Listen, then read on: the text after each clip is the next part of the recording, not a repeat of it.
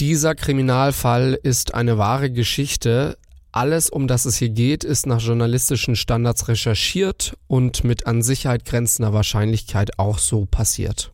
Kleiner Hinweis vorweg, dieser Fall ist im Gegensatz zu vielen unserer anderen Fälle besonders brutal. Zum Schutz der Beteiligten haben wir die Namen der Menschen in dieser Folge geändert.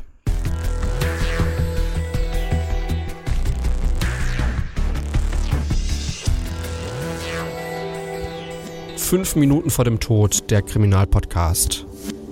Die Mutter, die keine sein wollte. Es gibt Menschen, die leben in ihrer eigenen Welt. Sie lügen, täuschen und leiten andere in die Irre, um ihre Realität aufrechtzuerhalten. In unserem heutigen Fall endet das mit dem Tod eines Menschen. Fünf Minuten vor dem Tod. Was ist da passiert? Fünf Minuten vorher ahnen die Nachbarn wahrscheinlich nicht, was sich gleich in diesem Haus in Bochum abspielen wird, um das es heute geht. Nicht mal der Mann, der im Raum nebenan schläft, wird es geahnt haben, denn was jetzt gleich passiert, das entzieht sich wahrscheinlich der Vorstellungskraft der meisten Menschen. Es ist das Jahr 2016. Oktober. Irgendwo in Bochum bringt eine 35-Jährige ein Kind zur Welt. Heimlich und ohne fremde Hilfe. Nur eine Stunde später ist das Baby tot. Die Todesursache? Fehlende Sauerstoffzufuhr aber wie kann es sein, dass ein neugeborenes Baby einfach so erstickt? Die Mutter des Kindes heißt Isabel. Ihr Leben verläuft eigentlich unspektakulär. Geboren wird sie in Herne, das ist in Nordrhein-Westfalen. Sie ist Einzelkind, ihre Eltern arbeiten beide bei der Bundesknappschaft. Als Isabel auf die Welt kommt, gibt ihr Vater seinen Beruf aber auf und kümmert sich um ihre Erziehung. Eigentlich verläuft Isabels Leben nach Plan. Sie wird eingeschult, wechselt nach der Grundschule aufs Gymnasium, macht ihr Abitur und fängt mit ihrem Studium an. Ihr Traum? Lehrerin werden. Deshalb studiert sie Geschichte und Pädagogik. Dann aber kommt alles anders. Nach fünf Semestern wird Isabel von ihrer Uni exmatrikuliert. Sie muss die Uni verlassen. Laut Isabel, weil sie die Studiengebühren nicht bezahlt hatte. Auch ihr nächster Anlauf an der Uni scheitert. Dieses Mal will Isabel Sozialwissenschaften studieren, aber sie wird wieder exmatrikuliert. Danach fängt sie kein neues Studium an, sie macht auch keine Ausbildung. Nachdem ihr Leben bis jetzt eigentlich immer planmäßig verlaufen ist, steht Isabel mit Anfang 20 ohne Ausbildung und ohne Job da. Sozialleistungen bekommt sie auch nicht, sie lebt vom Geld ihrer Familie und später vom Geld ihres Freundes. Und Isabel hat ein Geheimnis. Noch während ihrer Schulzeit wird sie von ihrem damaligen Freund schwanger, das Baby lässt sie abtreiben. Davon erfährt aber keiner. Irgendwann lernt Isabel Thomas kennen.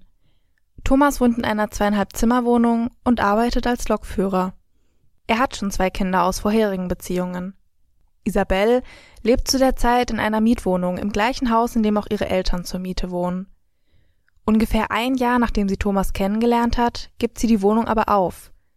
Sie ist ab jetzt fast immer bei Thomas. An der Miete beteiligt sich Isabel aber nicht. Sie sieht sich nach wie vor als Gast in Thomas Wohnung.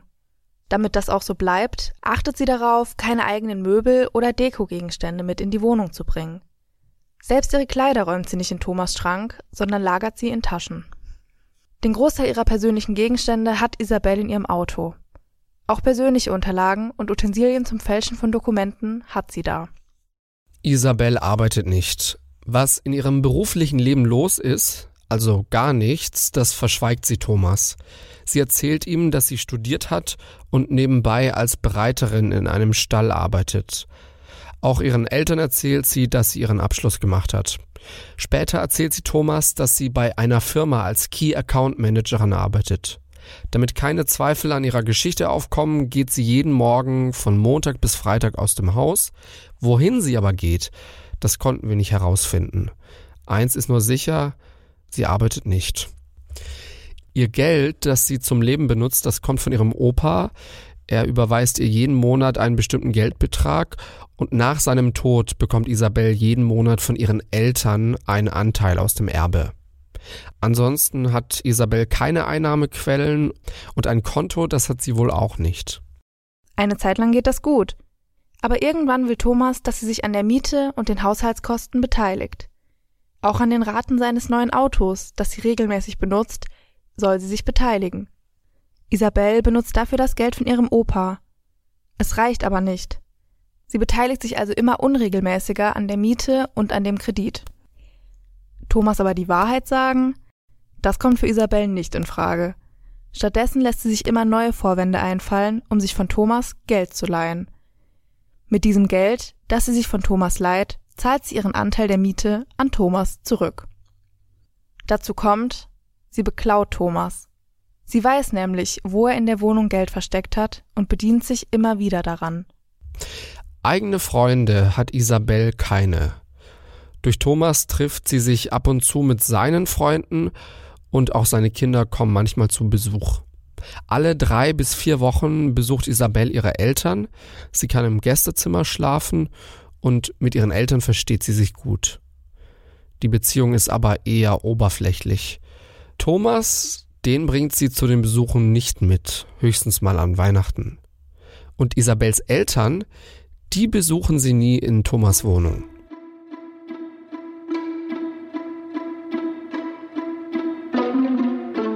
Mit Thomas hat Isabel irgendwann immer öfter Streit. Er schickt sie dann oft zu ihren Eltern und sie setzt sich aber meistens raus in ihr Auto und wartet, dass Thomas sie zurück in die Wohnung lässt. Sie könnte zwar zu ihren Eltern gehen, will Thomas aber zeigen, wie ungerecht er sich verhält. Bei Streits stellt sich Isabel wohl generell gern als Opfer dar. Sie lügt ihn wohl auch immer öfter an und das sind längst nicht mehr nur kleine Notlügen. Als es um das Thema Verhütung geht, erzählt sie Thomas, dass sie wegen einer Zyste in der Gebärmutter keine Kinder bekommen könne. Zusätzlich würde sie mit der Pille verhüten. In Wahrheit verhütet sie aber gar nicht. Und Thomas, der ahnt davon nichts und glaubt Isabel. Das ist ein Fehler. Isabel wird schwanger. Isabel aber, die will keine Kinder. Sie überlegt sich also, Thomas gar nicht erst von der Schwangerschaft zu erzählen. Stattdessen täuscht sie eine Krankheit vor. Ihre Wahl fällt auf eine Nierenerkrankung. Dass sie immer weiter zunimmt, kann sie so mit Wassereinlagerungen erklären.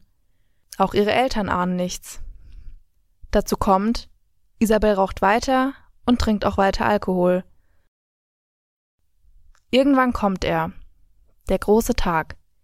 Die Wehen setzen bei ihr ein. Aber auch heute erzählt sie Thomas nicht die Wahrheit. Sie sagt ihm, dass sie starke Rückenschmerzen hat.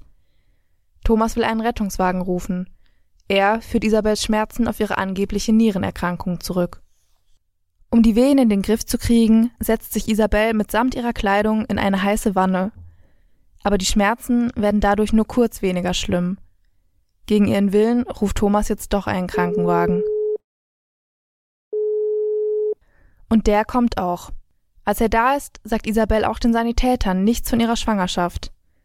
Als sie fragen, ob sie schwanger ist, sagt sie nein. Sie fährt ohne Thomas ins Krankenhaus. Als sie dort ankommt, kann sie nicht mehr länger lügen. Sie bringt einen gesunden Sohn zur Welt, entscheidet sich aber für eine vertrauliche Geburt. Heißt, die Daten von Mutter und Kind werden von Seiten des Krankenhauses an niemanden weitergegeben. Direkt nach der Geburt gibt Isabel ihren Sohn zur Adoption frei. Mitarbeiter des Jugendamts kommen und holen ihn ab. Als Thomas Isabel im Krankenhaus besuchen will, sagen die Ärzte ihm nicht, wo er Isabel finden kann, wegen der ärztlichen Schweigepflicht. Und auch Isabel setzt alles daran, dass weder Thomas noch ihre Eltern sie besuchen. Mit Erfolg. Zwei oder drei Tage nach der Geburt geht Isabel zurück in Thomas Wohnung. An der Lüge mit der Nierenerkrankung hält sie weiter fest. Sie war nierenkrank. Von einem Baby erzählt sie nichts.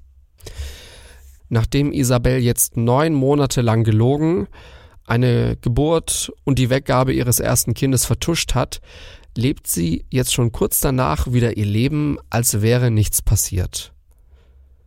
Das geht nicht lange gut. Sie wird wieder schwanger. Dass sie wieder Gewicht zunimmt, das erklärt sie Thomas und ihren Eltern wieder mit ihrer angeblichen Nierenerkrankung. Dafür hat sie in ihrer Handtasche immer Entwässerungstabletten dabei.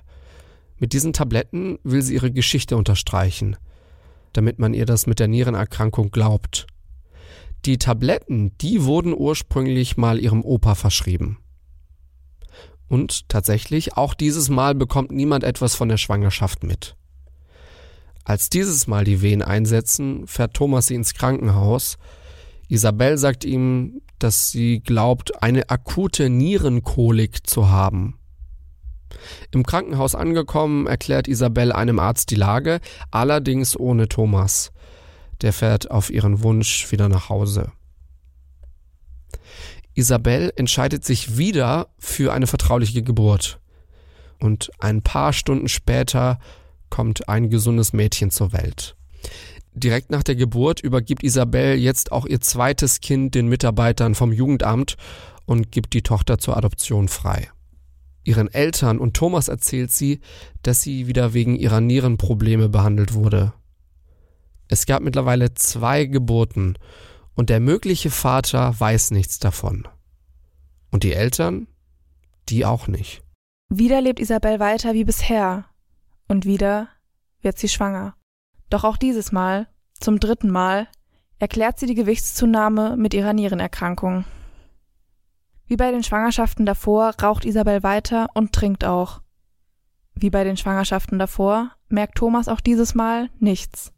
Anders als bei ihren ersten Schwangerschaften aber erkundigt Isabel sich jetzt im Internet über Schwangerschaftsabbrüche im fortgeschrittenen Stadium der Schwangerschaft. Außerdem informiert sie sich über Schlafprobleme im letzten Schwangerschaftsdrittel und über typische Begleiterscheinungen einer fortgeschrittenen Schwangerschaft. Das wird man später herausfinden, wenn man ihr Handy auswertet.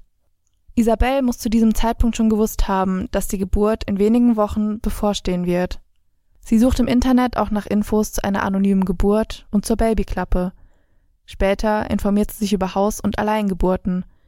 Außerdem recherchiert sie nach den ersten Anzeichen für eine Geburt. Um in dieser Zeit Zuneigung von Thomas zu bekommen, täuscht Isabel einen gebrochenen Arm vor. Denn auch Thomas Tochter hatte sich kurz davor den Arm gebrochen.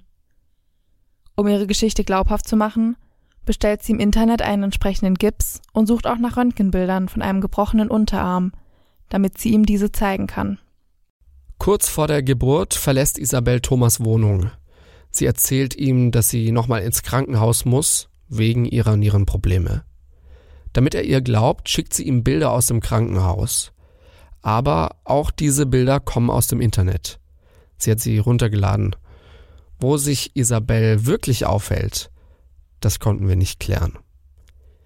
Die Geburt steht jetzt unmittelbar bevor. Isabel recherchiert wieder im Internet und dieses Mal sucht sie nach folgendem Wehen, Unterschied zwischen Vorwehen und Geburtswehen. Seit Tagen Übungswehen ohne Nutzen. Unregelmäßige Wehen. Wehenarten. Anders als bei den ersten beiden Geburten geht Isabel dieses Mal nicht ins Krankenhaus, Sie beschließt, das Kind im Gästezimmer ihrer Eltern zur Welt zu bringen. Was danach mit dem Kind passieren soll, das hat sie sich zu diesem Zeitpunkt anscheinend noch nicht überlegt. Das Gericht geht davon aus, dass Isabel das Kind direkt nach der Geburt in einer Babyklappe ablegen will. Als sie bei ihren Eltern ist, sucht sie wieder im Internet. Und zwar plötzliche Geburt, was im Notfall zu tun ist, wenn Mütter ihr Kind allein zur Welt bringen wollen. Was sollte eine Frau wissen bzw. beachten, wenn sie unerwartet alleine gebären muss? Plötzliche Geburt, Sturzgeburt, Wehen oder nicht, Geburtsanzeichen, überstürzte Geburt und Sturzgeburten, wenn das Baby unterwegs zur Welt kommt, Geburt im Auto, Erfahrungsbericht mit Fotos. Sie informiert sich dann noch über die Geburtshäuser und Babyklappen in ihrer Umgebung. Thomas denkt währenddessen immer noch, Isabel wäre wegen ihrer Nierenerkrankung im Krankenhaus. Weil Herbstferien sind und er seine Kinder bei sich hat, kann er Isabel im Krankenhaus nicht besuchen. Aber gleich am Dienstag, nach den Ferien, will er kommen. Das will Isabel unbedingt verhindern. Sollte Thomas wirklich versuchen, sie im Krankenhaus zu besuchen, würde am Ende vielleicht noch alles auffliegen. Der Besuch muss also aus ihrer Sicht verhindert werden.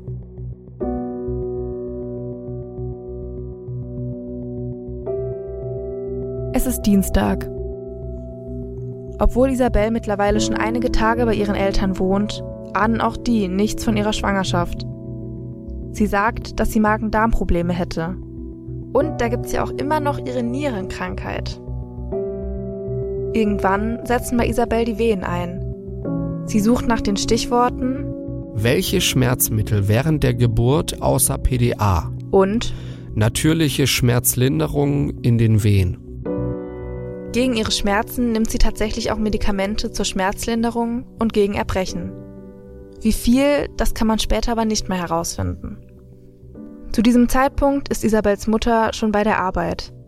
Als ihr Vater nach ihr schauen will, findet er seine Tochter auf einer Matratze auf dem Boden. Er glaubt nach wie vor, dass seine Tochter Schmerzen wegen ihrer Nierenerkrankung hat und fragt, ob sie Hilfe braucht. Isabel sagt nein. Ihr Vater geht wieder aus dem Zimmer und lässt sie allein. Nur kurze Zeit später bringt Isabel ihr drittes Kind zur Welt. Alleine. Auf der Matratze im Gästezimmer ihrer Eltern. Isabel ist noch über die Nabelschnur mit ihrem Kind verbunden. Sie spürt die Bewegungen an ihren Oberschenkeln. Das behauptet später das Gericht. Aber schon nach kurzer Zeit nach der Geburt muss Isabel beschlossen haben, das Kind muss sterben.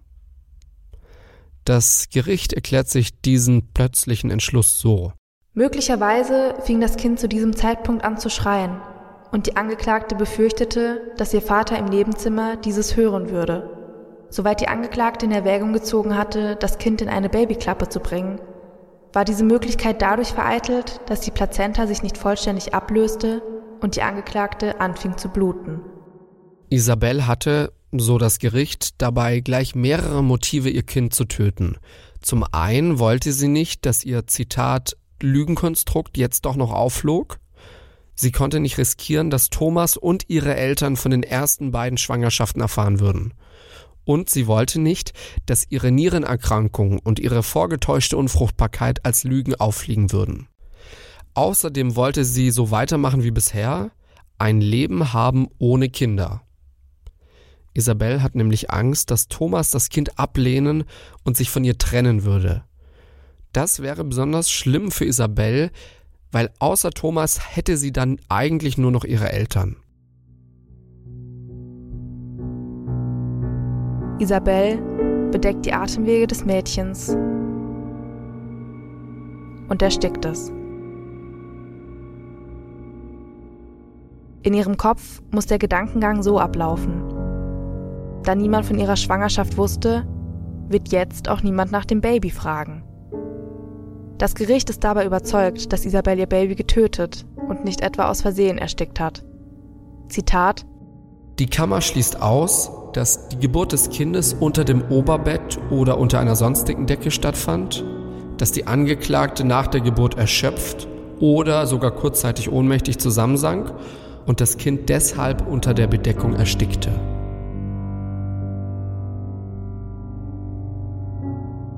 Irgendwann, nachdem Isabel ihr Kind getötet hat, telefoniert sie mit ihrer Mutter. Wieder erzählt sie von ihren Nierenschmerzen. Ihre Mutter ist deswegen so besorgt, dass Isabel nach dem Telefonat schreibt, dass sie nach Hause kommt. Das kann Isabel natürlich nicht zulassen, denn die Leiche ist nach wie vor bei ihrem Zimmer. Ihrer Mutter antwortet sie also, nicht nötig, lasse mich zum Arzt fahren. Das beruhigt ihre Mutter erstmal. Obwohl die Geburt eigentlich gut verlaufen ist und Isabel auch währenddessen nicht geblutet hat, gibt es jetzt Probleme. Die Ärzte werden später feststellen, dass Isabel eine sogenannte Plazenta-Retention erlitten hat. Sie blutet immer stärker. Innerhalb der nächsten Stunden ist ihre Kleidung, das Bettzeug und die Matratze blutdurchtränkt. Währenddessen ist Isabel immer noch über die Nabelschnur mit ihrem Kind verbunden. Sie geht wieder ins Internet und sucht auf einem Frageportal nach Nabelschnur durchtrennen. Mit einem Haargummi bindet sie die Nabelschnur ab und schneidet sie mit einer Nagelschere durch. Irgendwann später telefoniert sie nochmal mit ihrer Mutter. Von der Geburt und von dem Kind erzählt sie natürlich immer noch nichts. Auch ihr Vater, der im Nebenzimmer schläft, ahnt vermutlich nicht, was seine Tochter da gerade getan hat. Nach dem Telefonat fängt Isabel an, Spuren zu beseitigen.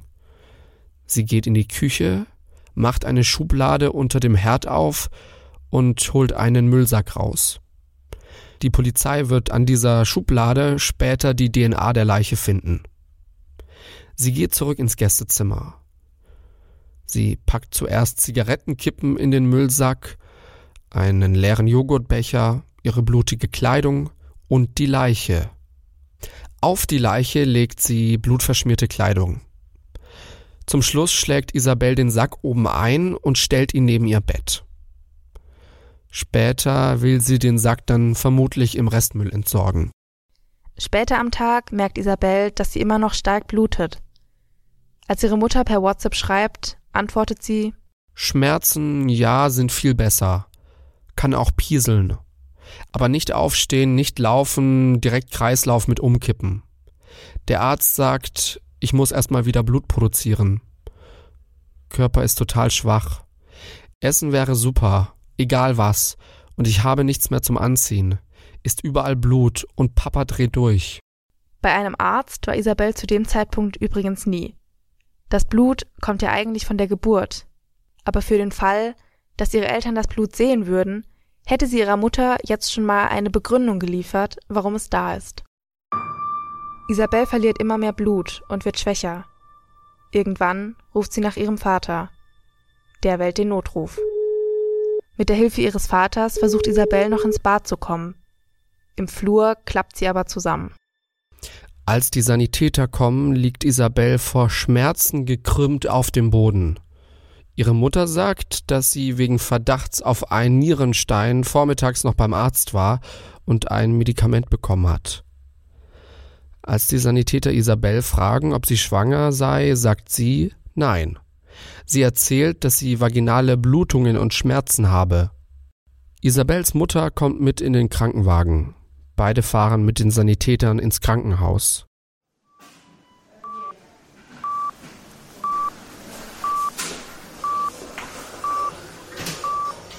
Die Ärzte werden übrigens später sagen, dass Isabel nur wenige Stunden später verblutet wäre.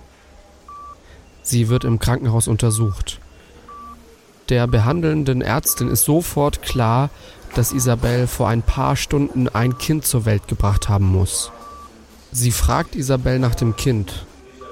Und Isabel ahnt, dass sie der Ärztin nichts vormachen kann, Sie erzählt ihr, dass das Kind bei einer spontanen Fehlgeburt ins Klo gefallen sei und sie es weggespült habe. Auch der Ärztin erzählt Isabel, dass sie nierenkrank sei und Nierensteine gehabt habe. Und die Ärztin sagt, dass sie keine Nierenerkrankung habe, sondern eine Geburt gehabt hätte. Isabel sagt, Zitat, Oh Gott, kann ich jetzt nie wieder schwanger werden? Habe ich jetzt alles falsch gemacht? Ich bin an allem schuld. Isabel erzählt der Ärztin auch noch, dass sie ganz normal ihre Periode bekommen und regelmäßig die Pille genommen hätte. Von einer Schwangerschaft habe sie nichts gemerkt.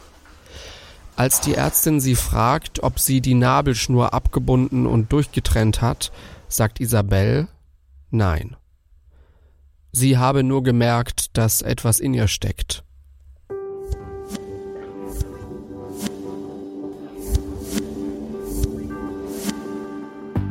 Mitarbeiter im Krankenhaus rufen die Polizei.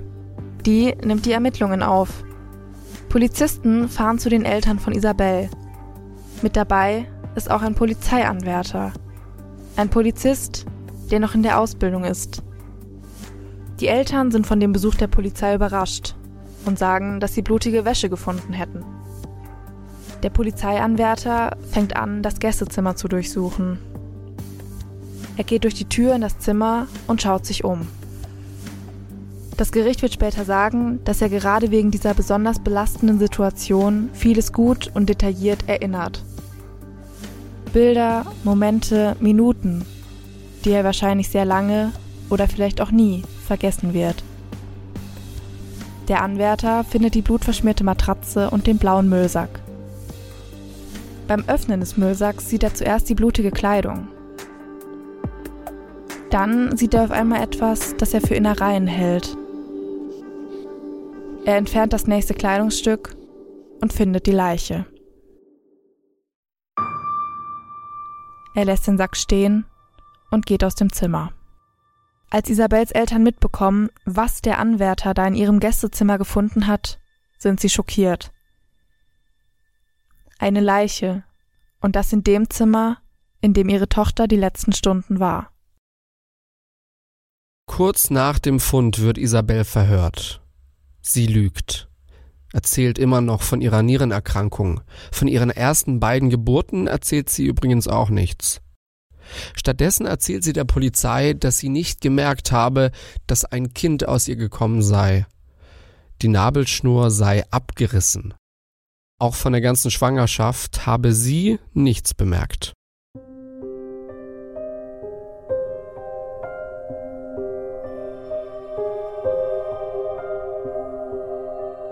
Isabel kommt nach dem Vorfall in psychologische Behandlung. Und dort macht sie weiter mit den Lügen. Ihrem Psychologen erzählt sie, dass Thomas massiv gewalttätig zu ihr war. Sie habe versucht, sich zu trennen. Der Psychologe kommt zu folgendem Urteil.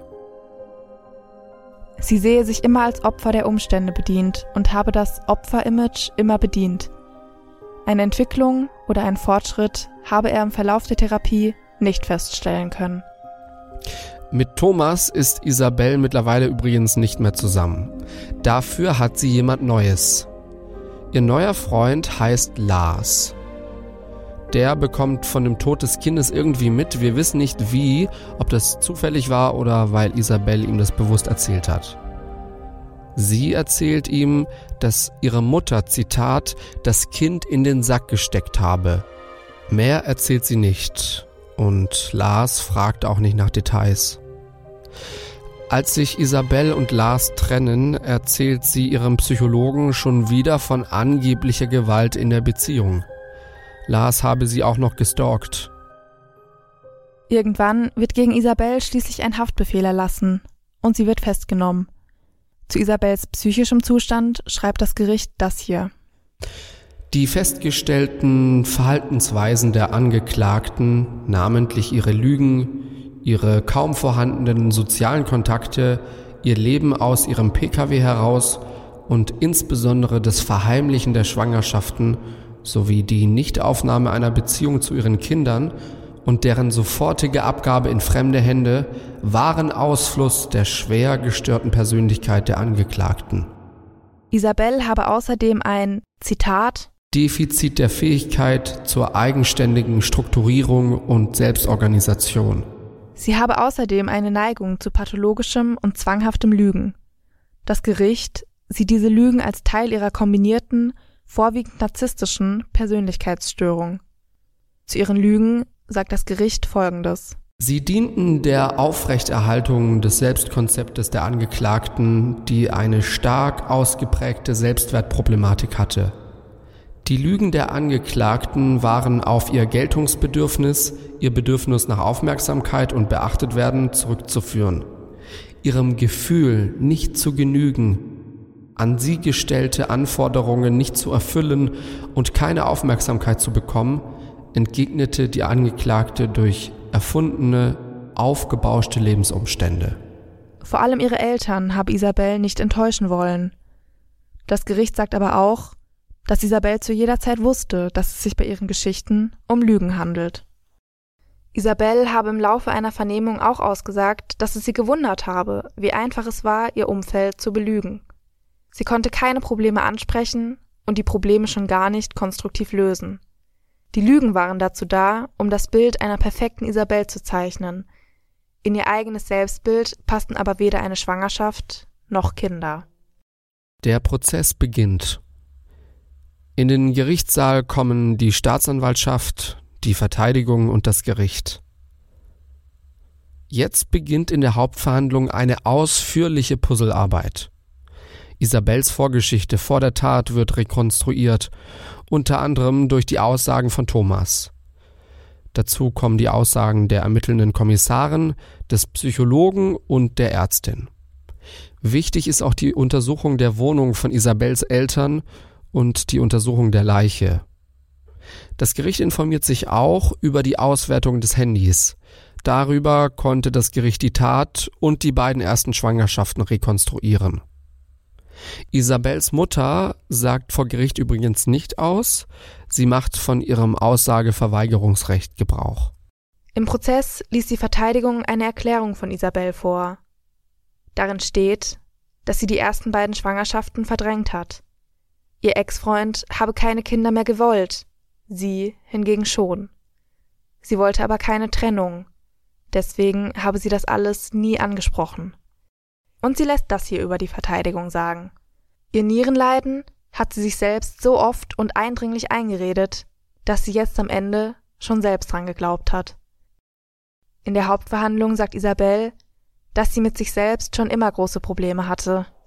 Ein fehlendes Selbstbewusstsein. Sie konnte nie mit ihren Eltern über ihre Probleme reden. Sie sagt auch, dass sie zu Thomas ein emotionales Abhängigkeitsverhältnis gehabt habe und es ihr egal gewesen sei, wenn er sie wie Dreck behandelt habe. Über die Jahre habe sie ein Lügenkonstrukt geschaffen, aus dem sie dann nicht mehr selbst rausgekommen ist. Nach außen wollte sie immer zeigen, dass sie alles im Griff hat und keine Hilfe braucht. In ihrem Inneren fühlte sie sich aber wie eine Versagerin.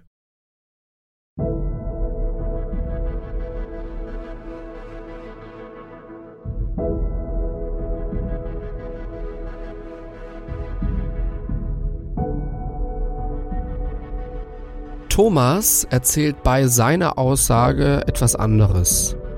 Er sagt, dass er Isabel nie gesagt habe, dass er sich trennen würde, wenn sie schwanger werden sollte. Dass er bereits der Vater zweier Kinder von Isabel ist, das schockiert ihn. Er sagt aus, dass er von allen drei Schwangerschaften nichts mitbekommen habe. Und die Gewichtszunahme, das war ja wegen der Nierenkrankheit, dachte er. Dass Thomas tatsächlich der Vater von allen drei Kindern ist, das wurde im Laufe der Hauptverhandlungen mit einem Vaterschaftstest festgestellt. Auch ein psychiatrischer Sachverständiger ist beim Prozess dabei. Er erzählt, dass Isabel eine Persönlichkeitsstörung mit narzisstischen Borderline-Typ-Anteilen hat. Und eine Ärztin sagt über die Situation das hier. Die Angeklagte habe im Tatzeitpunkt die Kontrolle über ihre Alltags- und Lebensgestaltung verloren. Sie habe ihre Energie nur noch darauf verwandt, ihre Struktur und Haltlosigkeit zu verbergen und ihr Umfeld darüber hinwegzutäuschen. Im Tatzeitpunkt habe eine konflikthafte Zuspitzung und emotionale Labilisierung bestanden, denen die Angeklagte keine Kompensationsmechanismen habe entgegensetzen können. Die Angeklagte habe den Prozess der Verleugnung fortführen müssen, um das von ihr geschaffene Selbstbild aufrechtzuerhalten. Bei so einer Hauptverhandlung muss man natürlich auch immer mal wieder die Perspektiven wechseln. Könnte das nicht alles auch einfach ein plötzlicher Kindstod gewesen sein? Wäre das nicht vielleicht eine Möglichkeit? Das Gericht sagt im Urteil nein.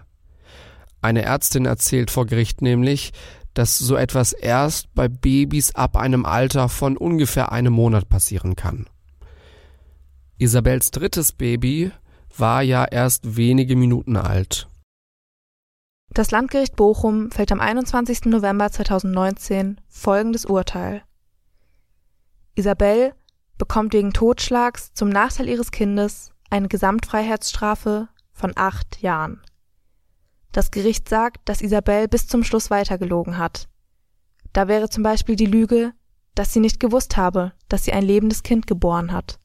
Dazu kommt, Sie hat keine Reue oder Trauer gezeigt, sondern nur etwas Selbstmitleid.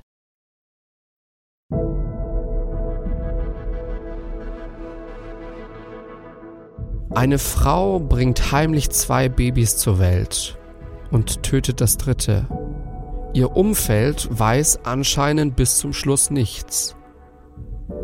Das ganze Lügenkonstrukt war kurz davor weiterhin zu halten, nicht aufzufliegen zumindest vorerst. Am Ende ist das Konstrukt eingestürzt.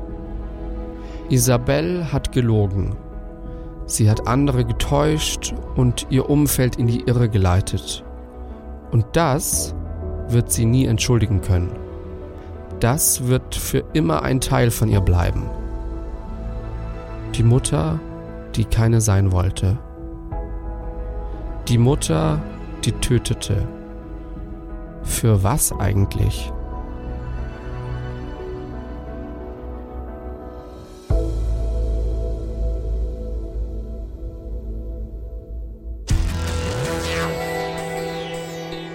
Was ein krasser Fall.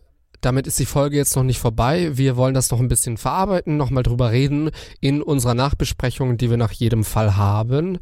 Und bevor wir das machen, jemand hat mir neulich geschrieben oder uns geschrieben, warum stellen wir uns eigentlich jedes Mal vor? Warum sagen wir mal ganz kurz, wer wir sind und was wir machen? Das sage ich gleich, nachdem wir uns vorgestellt haben. Wir sind Luisa und Jost. Ich arbeite beim Radio. Luisa macht in ihrem Leben Nachrichten für eine Nachrichtenmarke. Manchmal, oft Nachrichtenmarke, wobei gerade ist in deinem Leben ziemlich viel los. So, und wir interessieren uns einfach für das Thema Kriminalität. Das ist ja ein Thema, das die Menschheit schon seit vielen Jahrhunderten fasziniert. Und wir sitzen hier in unseren Corona-Bunkern und es fasziniert uns immer noch, auch im Jahr 2020.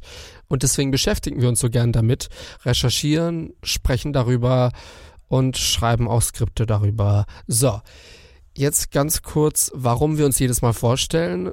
Ist ja natürlich so, dass die meisten neuen Hörer vielleicht nicht mit der allerersten Folge anhören, sondern mit der letzten, also mit der aktuellsten. Und dann macht es natürlich immer wieder Sinn, wenn wir ganz kurz sagen, wer wir sind, was wir machen, damit ihr wenigstens so ungefähr wisst, wer wir sind und was wir machen. Klar, die, die uns jede Woche hören, die wissen das schon lange, die können das wahrscheinlich schon auswendig mitsprechen.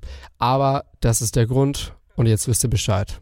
Ich versuche es auch immer kurz zu halten, weil klar, die uns jede Woche hören, die wissen es ja schon lange. Die können es fast auswendig mitsprechen. Sagte, er hält's kurz und redete dann fünf Minuten. Hier steht schon 2,22 bei mir. Mensch, Dabei lernt man beim Radio eigentlich sich kurz zu fassen. Vielleicht ist das ja so ein bisschen ein Ausgleich, dieser Podcast, weißt du? Da kann ich einfach mal loslassen. Wobei, ich würde auch nicht sagen, dass wir ein Laber-Podcast sind. Aber lass uns lieber nicht damit anfangen. Unsere Nachbesprechung schweift auf jeden Fall immer, immer weiter in Richtung Laber-Podcast ab. Stimmt. Das muss man schon sagen. Wir wollen über den Fall reden, der mich ziemlich mitgenommen hat und dich, glaube ich, auch, ne, Luisa? Wie ging es dir? Ja, ich muss sagen, also es war echt schwierig. Ähm, nur mal so zur Information, ich schreibe immer die Skripte, also mit unserem neuen Format Joost recherchiert und ich schreibe die Skripte. Und es fiel mir echt schwer, manche Sätze abzutippen, manches zu lesen und dann zu überlegen, okay, wie vermittelt man das jetzt am besten, wie bringt man das am besten rüber. Manchmal musste ich echt schlucken und auch mal eine Pause einlegen, weil also das, was da beschrieben ist im Urteil, was wir jetzt auch gerade gehört haben, es ist halt wirklich, wirklich schlimm. Anders kann man es nicht sagen. Und wir haben es auch noch ein bisschen entschärft, ne? Also es gab schon eins, zwei Fälle, da dachten wir uns auch, okay, das können wir so nicht erzählen, weil es einfach viel zu brutal ist. Äh, es ist die Wirklichkeit. Es ist kein Film, es ist nichts Fiktionales. Das machen wir nicht, weil wir denken, dass ihr da nicht mit umgehen könnt. Wir möchten euch hier nicht bevormunden. Wir sind nicht eure Eltern, das wisst ihr selbst. Aber man muss nicht immer alles immer wissen, oder? So sehe ich das. Und das war dieses Mal jetzt auch so. Man kann sich, glaube ich, auch selbst genug denken, wie schrecklich, wie schlimm das ist, ohne wirklich alles bis ins kleinste Detail zu erfahren. Okay, dann leite ich mal über mehr oder weniger zu unseren vier Karteikarten, an denen wir uns ja in jeder Nachbesprechung entlanghangeln. Und zwar fangen wir einfach mal mit der ersten an. Das hat uns überrascht. Also wir wissen ja, diese Frau ist krank. Und das erklärt das alles auch so ein bisschen, warum sie so handelt, wie sie handelt. Aber dass ihr das alles wirklich so egal ist mit ihren Kindern, wie das rüberkam für mich, Das, oh, das fand ich schon sehr krass. Übrigens, wenn wir jetzt schon über das Thema rüberkommen für uns reden, jetzt in der Nachbesprechung, das sagen wir auch immer dazu, geht es wirklich um unsere persönliche Meinung, wie wir das persönlich alles erlebt haben, wie das auf uns gewirkt hat. Und über die ganzen Daten, über die ganzen Fakten haben wir schon geredet. Das habt ihr ja vorhin schon alles gehört. Ja, also ich fand das krass, ne? Dass ihr das alles so egal war mit ihren Kindern. Also, boah, ja. Also das fand ich weniger überraschend, sondern eher schockierend. Also es war mir einfach nicht bewusst, dass man so, also dass einem seine eigenen Kinder so egal sein können. Aber ich meine, klar, man muss es halt auch wirklich einfach differenzieren. Sie hat eine psychische Krankheit. Was mich eher überrascht hat, war, dass ihr damaliger Freund einfach, also ich meine, okay, gut, wenn er sagt, okay, sie hat zugenommen wegen der Krankheit, okay, aber danach, ich meine, nach so einer Geburt, da hast du erstmal Blutungen oder zumindest so eine Art Ausfluss. Okay, sorry, das ist jetzt ein bisschen too much information vielleicht, aber ich meine, ja, das, das ist ja so. Dann muss sich der Körper ja auch zurückbilden. Hm. Wenn man es mal so sagt, du kannst ja dann auch keinen Sex haben so ein paar Wochen nach der Geburt. Das muss dir doch als Freund irgendwie auffallen. Also ich meine, was hatten die für eine Beziehung, dass es dem so gar nicht auffällt, dass seine Freundin gerade was geboren hat. Ich meine, im schlimmsten Fall wurde sie noch genäht, dann sieht man das ja auch. Also ich kann es einfach gar nicht nachvollziehen irgendwie. Sie muss eins sehr gut gekonnt haben oder vermutlich kann sie es immer noch lügen. Ich weiß, dass im Urteil stand, dass die Ärztin auch gesagt hat, ich weiß nicht, ob es die Ärztin war oder eine Ärztin, auf jeden Fall hat sie gesagt, also die hat das so gut rübergebracht, das, was sie erzählt hat. Also, was ja völlig abstrus war, also, ne, was ja brauchen wir nicht drüber reden. Aber sie hat es so gut und so glaubhaft rübergebracht, dass man ihr das einfach glauben musste. Ja, ich glaube, das darf man wirklich nicht unterschätzen, weil sie hat es ja wirklich fertiggebracht, über Jahre ihren Freund, ihre Eltern zu belügen. Also sie muss schon wirklich sehr gut im Lügen gewesen sein. Ihr ganzes Leben hat sich um dieses Lügen gedreht. Ne? Also finanziell, Arbeit, alles erlogen oder fast alles erlogen. Äh, dann diese Sache mit den Kindern, mit dem nicht schwanger werden, das Persönliche, also alles in ihrem Leben hat sich irgendwie in irgendeiner Weise oder fast alles um das Thema Lügen, um Lügen gedreht. Also das ist schon, das ist schon besonders krass. Und wir versuchen ja hier beim Podcast das wieder so ein bisschen lebendig werden zu lassen, weil im Endeffekt, das liest sich ja auch alles immer so ein bisschen Geschichte, hört sich so an, aber es ist keine Geschichte in dem Sinne, also es ist nicht fiktional und wir versuchen das so ein bisschen zum Leben zu erwecken, damit man wirklich merkt, das ist echt, das ist die Wahrheit. Und es ist mir dieses Mal auch sehr schwer gefallen, weil es ist so abartig, dass du denkst, hey, ich bin hier in einem Film, ich lese in einem Krimi, das ist nicht echt. Aber nein, es ist wirklich einfach echt. Das, was wir heute erzählt haben und was wir generell immer erzählen, das findet so statt, das ist so passiert, das könnte bei uns im Nachbarhaus gewesen sein. Und das ist einfach wahr. Das ist nicht ausgedacht von irgendeinem Krimi-Autor, dem Samstagabends langweilig war. Das ist echt. Und das fiel mir jetzt dieses Mal auch ziemlich schwer, äh, mich da auch selbst daran zu erinnern, dass es echt ist.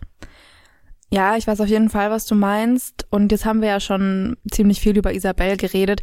Dann können wir auch eigentlich schon zu unserer nächsten Karteikarte kommen, und zwar das Opfer und die Täterin in diesem Fall. Ja, ich will übers Opfer eigentlich gar nicht so viel reden, weil je mehr ich darüber nachdenke, desto unerträglicher wird das. Wir wissen nicht viel, wir werden leider auch nie viel erfahren über das Opfer. Das ist total grausam, das ist schwer auszuhalten. Und die Täterin, ja, es lässt ein ratlos, überrumpelt, schockiert zurück. Ne? Ja, also da muss man halt einfach nochmal sagen, sie ist eine pathologische Lügnerin, sie hat eben diese psychische Krankheit.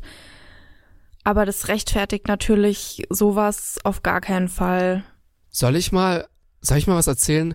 Oh, ich erzähl mal was. Aber das fällt mir jetzt echt schwer zu erzählen, weil, oh, das ist eigentlich relativ intim.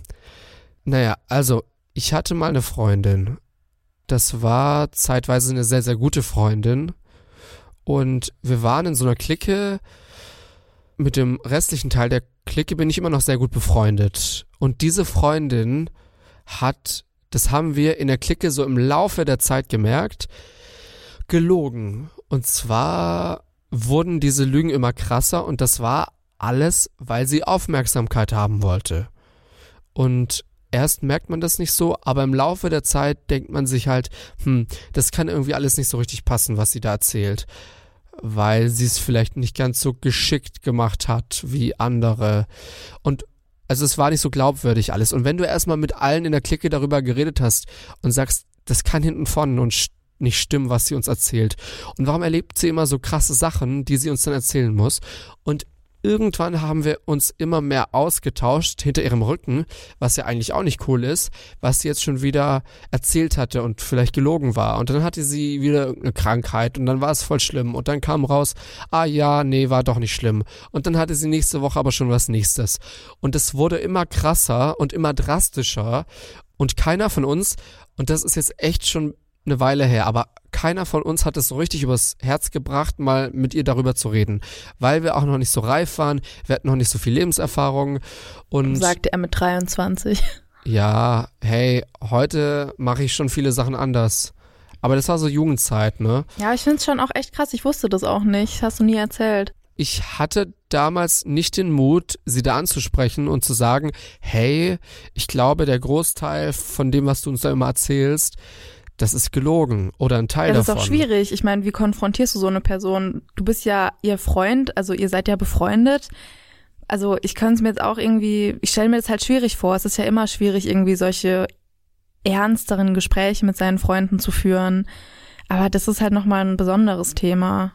Aber guck mal, wir beide zum Beispiel, wir beide könnten das. Wenn ich jetzt zum Beispiel irgendwie was in meinem Privaten mache und du denkst dir, moralisch geht das gar nicht, du würdest es mir sofort sagen. Also da habe ich absolut, absolutes Vertrauen in dich.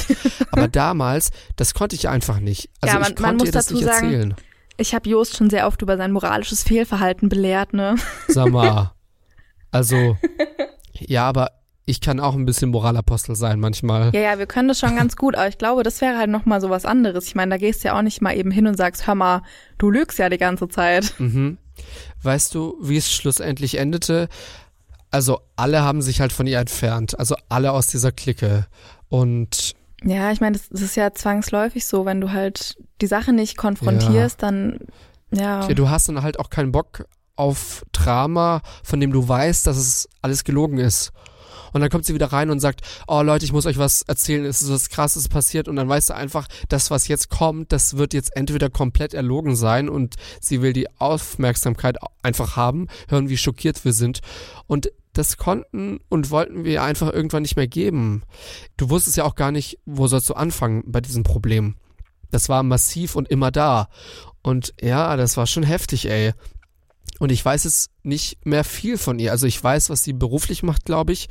Und dass sie jetzt ein einigermaßen strukturiertes Leben hat, glaube ich. Das ist der letzte Stand. Aber ich fühle mich jetzt auch nicht so wohl, das hier jetzt irgendwie so zu erzählen, weil das ist ja auch irgendwie was super Intimes, ne? Also das ist ja schon irgendwie eine krasse Sache.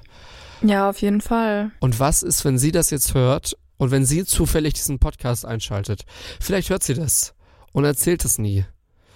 Und wenn sie sich da jetzt wiedererkennt, dann wäre das natürlich, das wäre schon ziemlich heftig. Also ich bin da jetzt auch nicht so stolz drauf, wie ich da damals reagiert habe. Ich hätte schon auch das Gespräch suchen können und sollen und ihr vielleicht helfen können oder es zumindest versuchen. Ja, ich glaube, wir haben ja alle Situationen in unserer Jugend, mit denen wir zu dem Zeitpunkt einfach überfordert waren, wo wir im Nachhinein sagen, okay, hätte ich doch mal so oder so reagiert. Aber das stimmt halt schon, was du sagst. Ich würde es jetzt vielleicht nicht Lebenserfahrung nennen, aber wir sind halt einfach nicht mehr in der Pubertät. Und seitdem ist es jetzt auch so, ich habe ein bisschen einen anderen Bezug zum Thema Lügen. Früher habe ich eher noch Leuten von vornherein Sachen geglaubt, vor allem wenn es heftigere Sachen sind. Und jetzt bin ich, glaube ich, seitdem ein bisschen feinfühliger geworden. Klar, ich kann immer noch nicht alles entdecken, ne?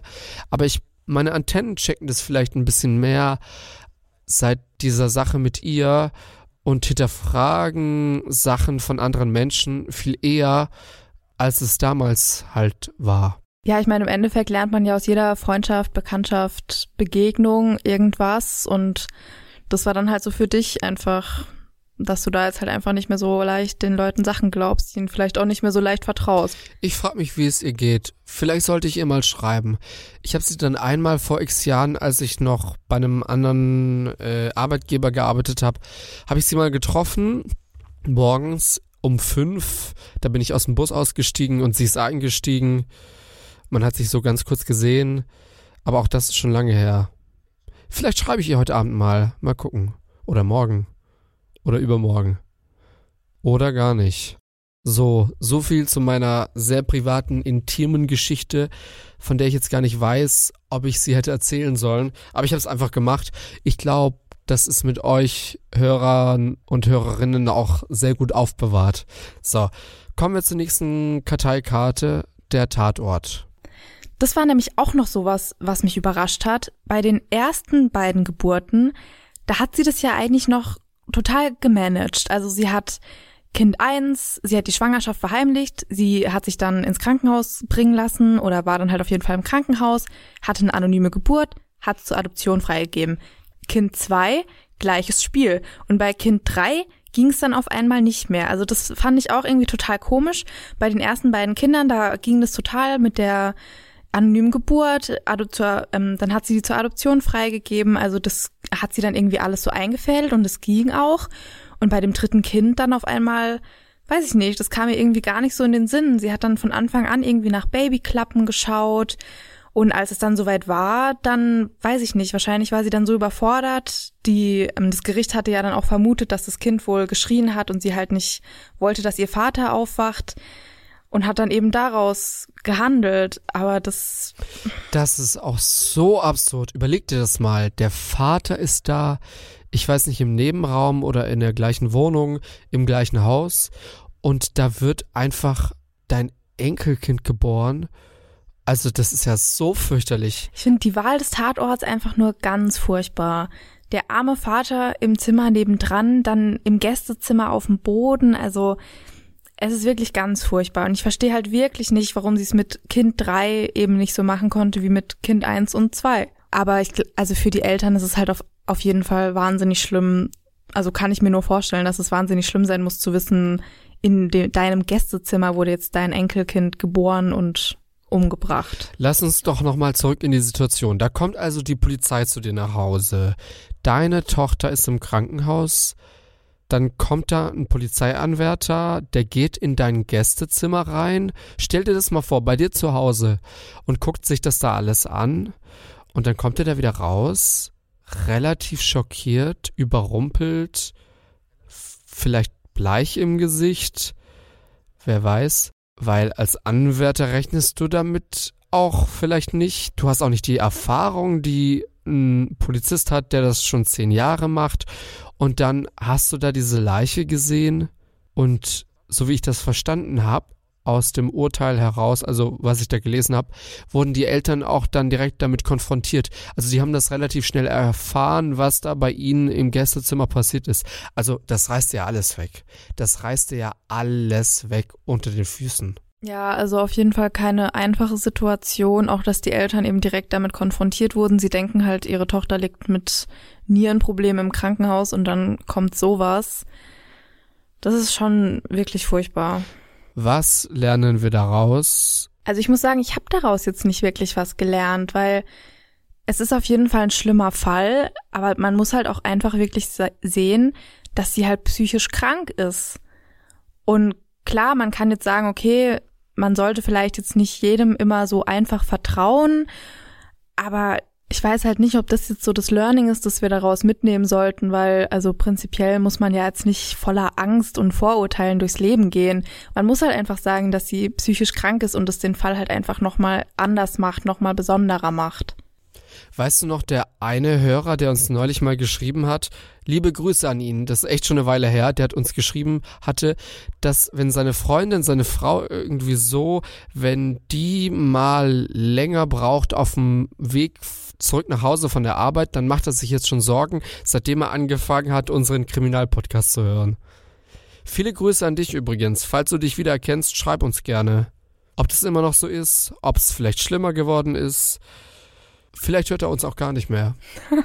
Also generell kann ich nur jedem raten, den Podcast nicht nachts zu hören. Wir haben erstaunlich viele Hörer, die den Podcast Ja. wirklich mitten in der Nacht hören. Also ich könnte das nicht. Haben wir das schon mal erzählt, dass wir den Podcast nachts um drei hochladen? Da wird er immer hochgeladen am Veröffentlichungstag. Und dann gibt's wirklich Leute, die hören das dann um drei schon an. Und es gibt Leute, die hören das um vier auch schon an. Oder um halb fünf. Wer seid ihr und warum würdet ihr das tun? ihr könnt uns auch gerne mal schreiben. Meine einzige Erklärung sind irgendwelche Schichtarbeiter, die das auf der Arbeit hören. Oder vielleicht noch, wenn sie sicher in ihrem Auto sitzen auf der Heimfahrt. Boah. Alles andere finde ich einfach nur super gruselig. Boah. Nee, also schreibt uns sehr gerne mal. Ihr seid herzlich eingeladen, entweder über Instagram at Kriminalpodcast, über unsere Webseite kriminalpodcast.de oder natürlich auch per E-Mail info at kriminalpodcast.de. Nur anrufen könnt ihr uns nicht, sorry. Sad. Oder ich leake deine Telefonnummer. Boah, Luisa würde mich jagen. Ja. Also das geht ja echt gar nicht. So, ich glaube, wir sind so langsam am Ende angekommen. Eine Sache wollte ich noch erzählen und es ist ein bisschen gemein. Ähm, beim Radio nennt man das Teaser. Demnächst werden zwei Fälle kommen. Die werden ganz besonders kommen. Vor allem für mich werden sie ganz besonders sein. Wir wollen aber jetzt noch nicht verraten, was es ist. Nur, dass es demnächst kommt, ne? Ja, ich meine, du warst dafür ja nicht nur einmal in einem Gerichtssaal, ne? Ich war auch ein bisschen nervös. Bei der einen Sache zumindest. So, mehr verraten wir jetzt wirklich nicht. Bleibt einfach dran. Damit habt ihr es offiziell ans Ende dieses Laber-Podcast-Nachbesprechungsformats geschafft. Ganz ohne Pflanzen. So, Gell? Guck mal, das ist, glaube ich, schon die zweite Folge in Folge. komm, kurzes Update. Wie geht's deinen Pflanzen? Meinen Pflanzen geht's super. Ich habe einen Ableger abgeschnitten, der hat jetzt Wurzeln bekommen. Ich werde ihn morgen einpflanzen und meine Monstera bekommt zwei neue Blätter. Alle Leute, die das um drei und vier Uhr nachts hören, die werden jetzt wieder müde. Es tut mir sehr leid. Äh, ich habe mir Übertöpfe gekauft. Gestern zwei Übertöpfe. Die sind richtig schön. Guck mal. Daran merkt man halt, dass wir erwachsen werden. Du erzählst mir stolz von deinen Übertöpfen. Ich hätte nie gedacht, dass es so weit kommt bei mir im Leben. Grausam. ja, ich Ihr auch Lieben. nicht. Aber ich bin stolz. Bis in zwei Wochen. Dann sind wir zurück mit einem interessanten Fall. Und vergesst nicht, bald wird Großes passieren. Stellt euch so ein Monsterlachen jetzt vor, mit Hall. Oh, bitte nicht. Wir wünschen euch schöne zwei Wochen und wir sehen uns dann wieder am Mittwoch in zwei Wochen. Da ist Kriminalpodcast-Tag. Macht's gut, bis dann. Ciao. Tschüss.